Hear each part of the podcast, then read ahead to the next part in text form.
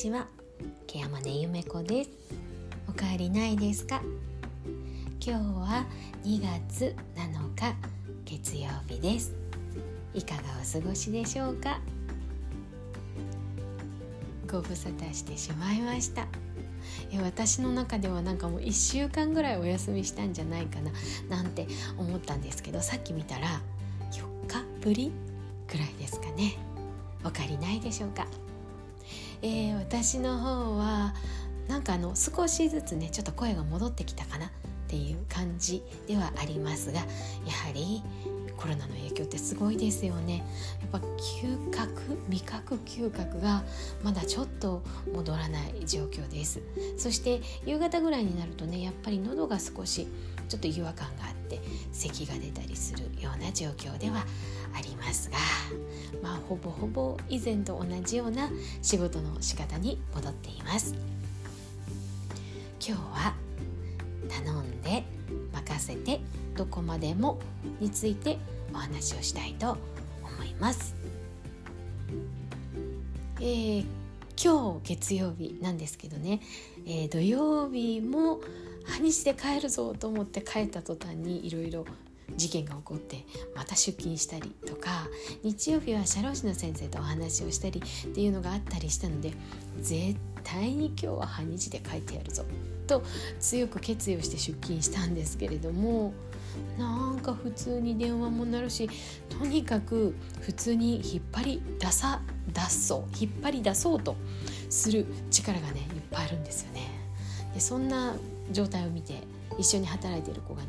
なんか病み上がりなのに普通に仕事させられてるよねって同情してくれるぐらいでした。で一人でもねそんな風に言ってくれる人がそばにいるっていうのは本当にありがたいですしやっぱりちょっと私がしんどそうだなと思うと手伝ってくれる人もたくさんいるので、まあ、みんなに甘えながら頑張っていこうかなと思っています。まあ、それでもねなんか全部自分がすることはないんだなっていうのが最近改めて思っています。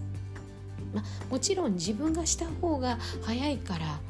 やっていたことあるいは間に合わないから自分がやっていたことっていうのも結構あったりするんですよね。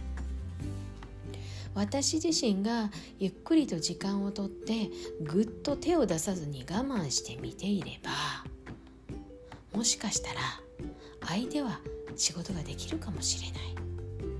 私が任せないからその人は仕事ができないのかもしれないっていうふうに考えることも大事なのかなと思っています。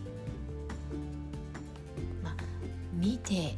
じっと手を出さずに我慢をするっていうのはすごく忍耐が必要なことだとは思うんですけれども任せてそして頼んで相手がそれをしっかりと身につけてくれたらきっとすごい戦力になっていくんじゃないかななんて思っていますなのでこれからの私の方針は任せていく頼んでいく自分だけで仕事をしないという方向に転換することにしました。まあ、もちろん非生産人員である自分がね動いたとしても仕事の内容を精査するっていう意味ではやっぱりそれはマイナス影響しかないし先々のことを考えるとこの方が効率的なのかななんて思ったりしています。今日は